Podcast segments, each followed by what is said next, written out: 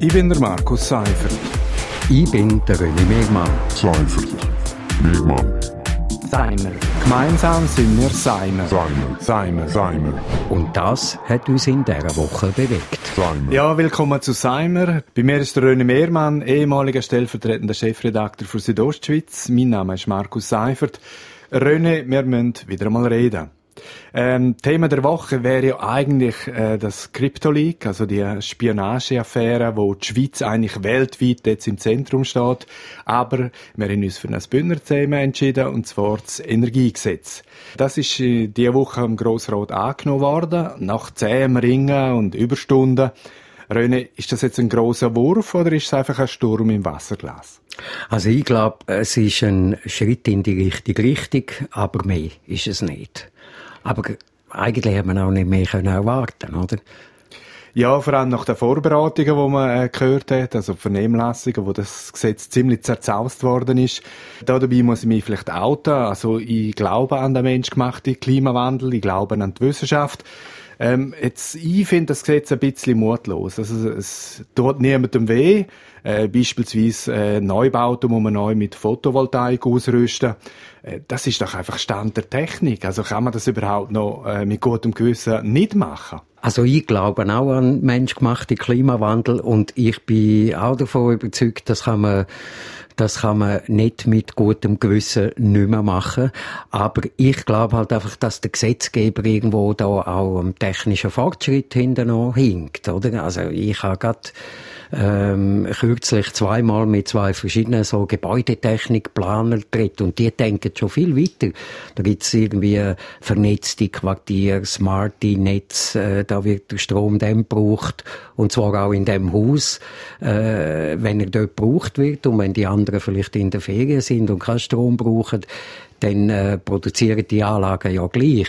Aber äh, der Strom wird dann einfach den Nachbarn abgeben. Und so einfach die Dinge, ich glaube, da ist, da ist äh, Branche schon viel weiter und Politik tut das irgendwann noch ins, ins Gesetz gießen. Außerdem glaube ich eben, dass es eben genauso wichtig wäre, nicht nur einfach ein Energiegesetz machen, das ist schön und gut. Wichtig wäre auch, dass man in der Raumplanung und vielleicht bei den Bauvorschriften eben auch irgendwo so äh, Bestimmungen noch einflüssen lässt. Ja, gerade vor allem vor dem Hintergrund, dass eben eigentlich äh, im Bereich Gebäude, Gebäudeheizen und so, da, da wird ja extrem viel Energie gebraucht eigentlich. Und alles, was man da so quasi jetzt macht, das, das äh, dauert ja dann lange Zeit. Also wenn man jetzt Vorschrift macht, äh, dann baut man Häuser nach diesen Vorschriften, aber die Häuser hat man dann vielleicht äh, 20, 30 Jahre, weiß ich was. Darum ist so mein Ding, es ist ein bisschen mutlos, weil man hätte ja eigentlich äh, Stand der Technik heute hätte man äh, viel weiter können schauen und viel weiter eigentlich können reinnehmen das stimmt sicher, aber eben, ich frage mich halt, ob, ob Politik dort wirklich äh, die sind, die innovativ sind und, und vorausgehen. Ähm, dort, dort habe ich einfach irgendwie keine Illusionen mehr. Politik, gerade in einer Demokratie, ist immer das, was man gerade machen kann und man muss sich dann zu Kompromiss finden, weil die einen wollen viel mehr und die anderen wollen viel weniger. Ähm, darum ist, äh, habe ich dort einfach die Hoffnung, dass, dass äh, vor allem Branche und die Wirtschaft viel mehr vorwärts macht. Also wäre noch sehr viel Potenzial. Jetzt haben wir aber das äh, Energiegesetz, das verabschiedet worden ist. Das ist auch die Wirtschaftsverbände sind jetzt eigentlich dafür, also auch die Branchen, die beteiligt sind. Äh, das zeigt halt schon, dass es äh, ein Kompromiss ist, oder? Wenn's äh, wenn jetzt einfach fast alle zufrieden sind. Klimajugend ist übrigens nicht zufrieden, aber fast alle anderen sind zufrieden. Dabei muss man sagen, das ist eigentlich, eigentlich ist es nur das, wo äh, Kantone sich selber vorgegeben haben im Bereich Mustervorschriften im Energiebereich. Graubünden ist jetzt da der sechste Kanton, der das macht. Muss man sagen, immerhin sind wir mutiger als der Kanton Solothurn und der Kanton Bern. Dort ist nämlich abgelehnt worden.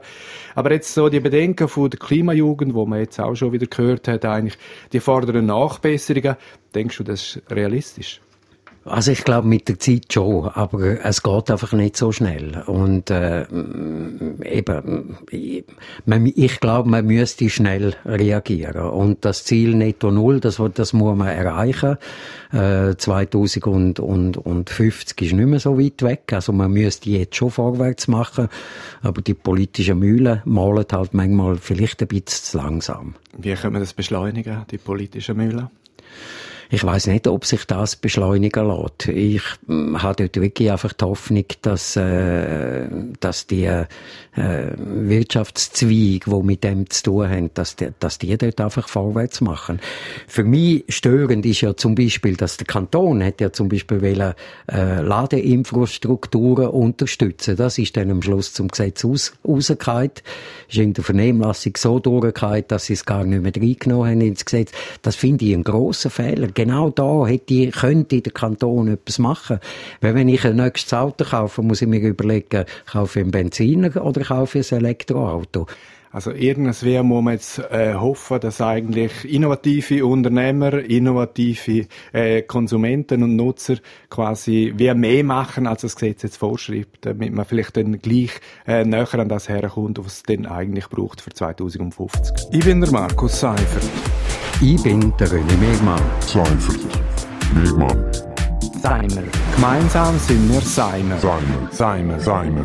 Und das hat uns in dieser Woche bewegt. Seimer.